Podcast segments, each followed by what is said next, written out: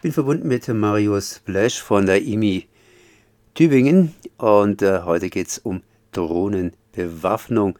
Das heißt, äh, Drohnen, das sind eigentlich unbemannte Flugobjekte.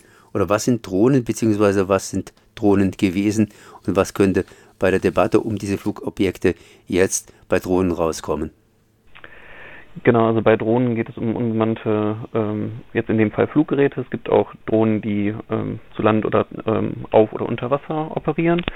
Äh, aber bei denen, um, um die es jetzt geht, ähm, bei der momentanen Debatte und ob sie bewaffnet werden sollen, äh, geht es um Fluggeräte, ähm, die momentan halt noch ferngesteuert sind.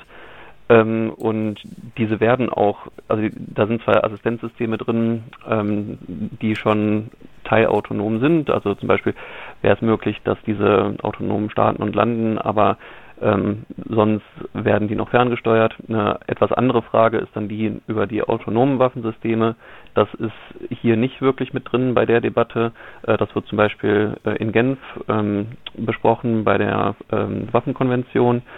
Ähm, aber das ist, wie gesagt, ein etwas anderes Thema, aber das ist halt schon, ähm, spielt damit rein, weil umso mehr Geräte, umso mehr Drohnen da sind, umso mehr Daten fallen an und umso mehr muss das dann halt dann auch delegiert werden, weil dafür dann die Kapazitäten, die menschlichen, gar nicht mehr ausreichen, um diese ganzen Daten dann auch auszuwerten.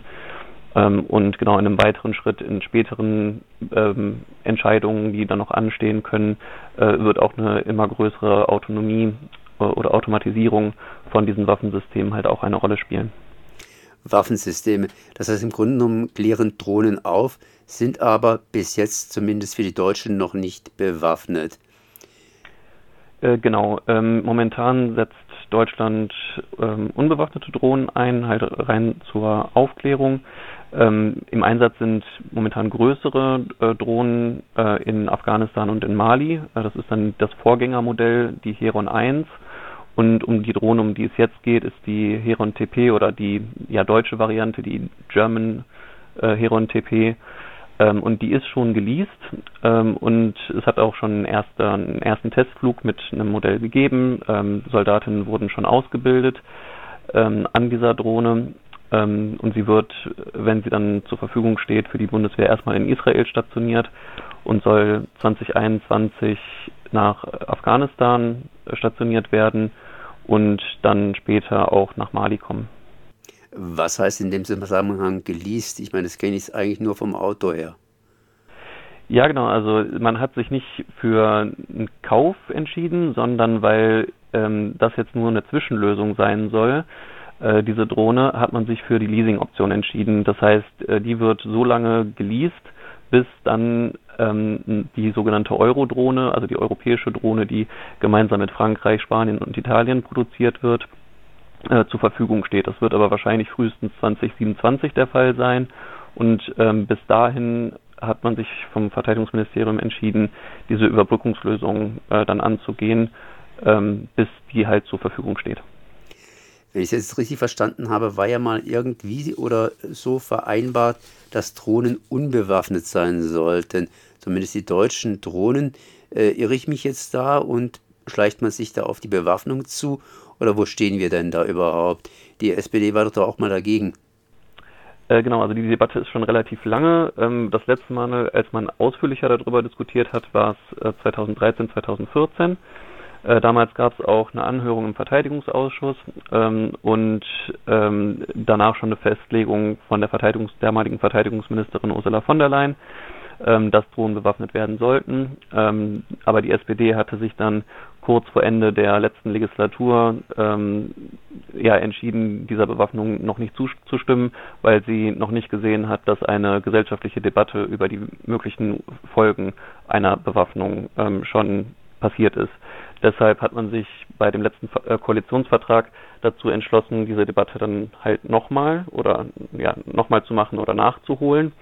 Ähm, hatte sich aber gleichzeitig schon darauf geeinigt, diese äh, Heron TP-Drohnen erstmal unbewaffnet zu leasen ähm, und ähm, damit die Überwachungsfähigkeit oder also die Überwachungsfähigkeit von dieser Drohne schon zur Verfügung steht und ob diese jetzt bewaffnet wird oder nicht, dafür hat das Verteidigungsministerium in diesem Jahr äh, die Drohnendebatte 2020 gestartet. äh, um für diese Bewaffnung zu werben. Äh, dazu gab es dann mehrere Veranstaltungen äh, im Verteidigungsministerium selber, ähm, aber auch ähm, mit Bundestagsabgeordneten. Und ähm, ja genau, äh, vor Anfang des Monats gab es eine Anhörung im Verteidigungsausschuss wieder mit Sachverständigen. Äh, und auch da ging es um die Frage, ob diese Drohnen nun bewaffnet werden oder nicht.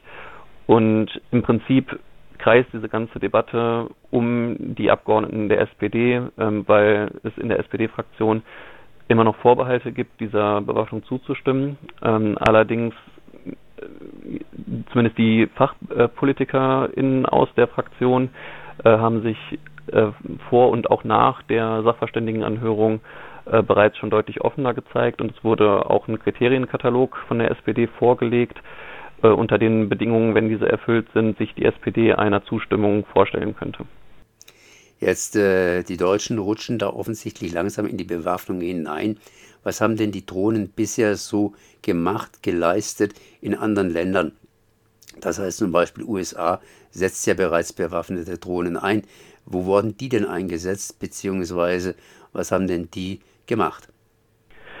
Ja, genau. Also das ein Fokus ist lange auf den USA gewesen, aber nicht nur die USA setzen diese ähm, ja ein, auch Frankreich oder Großbritannien, weitere Partnernationen Deutschlands und äh, der Einsatz von diesen Staaten ist ähm, ja ziemlich kritisch zu bewerten, äh, weil sie häufig eingesetzt werden für sogenannte gezielte Tötungen.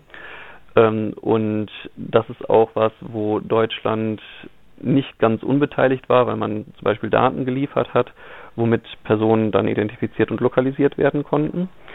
Ähm, und man hatte sich bis vor kurzem schwer damit getan, diese Praxis zu kritisieren und sich davon abzugrenzen. Das hat man jetzt gemacht im Zuge dieser Drohnendiskussion ähm, und dieser Drohnendebatte, äh, um zu zeigen, okay, diese, diese Nutzung wollen wir nicht anstreben und grenzen uns davon ab. Ähm, aber so richtig glaubwürdig ist das halt nicht, weil das jetzt erst kommt, ähm, wenn die Bundeswehr ihr neues Spielzeug haben möchte.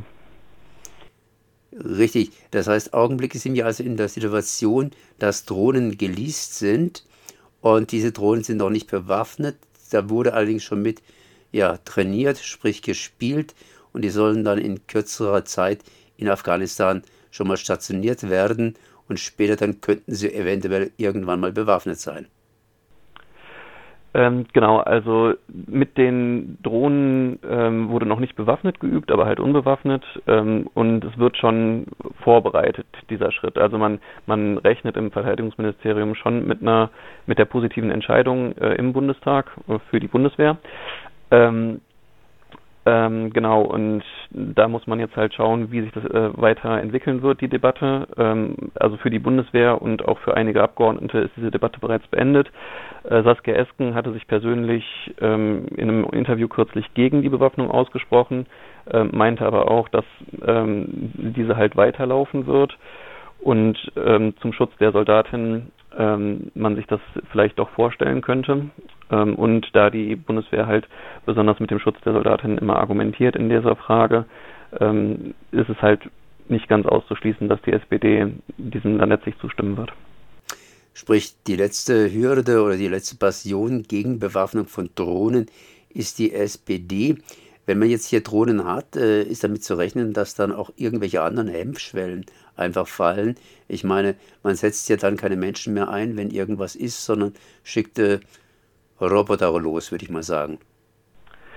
Ja, also die äh, Empirie ist hier noch ein bisschen äh, schwach, aber es gibt zumindest in erste Hinweise darauf, äh, dass es zumindest ähm, in der Bereitschaft, ähm, dann sich in, in Konflikte zu beteiligen, ähm, oder dann einen Waffeneinsatz dann auch ähm, parlamentarisch äh, oder in der Exekutive, also bei uns wäre es parlamentarisch, weil wir eine Parlamentsarmee haben, ähm, dem dann zuzustimmen. Einerseits, weil die Soldatinnen besser geschützt werden ähm, und man natürlich dann auch ja, mehr Distanz ähm, dann schafft zwischen demjenigen, der angegriffen werden soll und demjenigen, ähm, ja, der dann den Angriff ausführt. und von daher ist die Sorge dann schon groß, dass wenn man über diese neuen Fähigkeiten verfügt, äh, das auch verleiten würde zu einem häufigeren und kritischeren Einsatz von diesen Waffensystemen. Ähm, wie gesagt, jetzt bei diesem speziellen Fall geht es jetzt erstmal nur um, äh, was heißt nur, äh, geht es erstmal um ferngesteuerte Drohnen. Ähm, das Problem der autonomen Waffensysteme ist dann nochmal ein ganz anderes. Ja, das wäre es eigentlich schon fast. Das heißt, wir schlittern da direkt irgendwo auf Drohnenbewaffnung hinein. Ich meine, die Bundeswehr ist heute in anderem Einsatz, sprich im Friedenseinsatz oder andersrum ausgedrückt, im Verfolgen von Corona-Kontakten. Äh, ist das ganze Problem mit Drohnen und Drohnenbewaffnung in der Bevölkerung angekommen oder wird da konsequent weggeschaut, weil man ganz einfach irgendwo anders momentan hinschaut?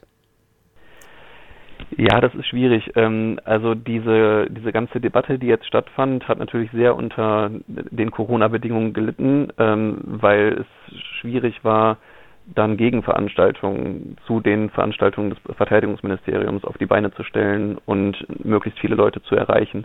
Äh, es gab dann ein paar Veranstaltungen und ähm, Debatten, die nicht von Leuten, die sowieso eher dafür sind, äh, dominiert wurden. Aber es ist, war halt schwierig, eine große Zahl von Menschen zu erreichen.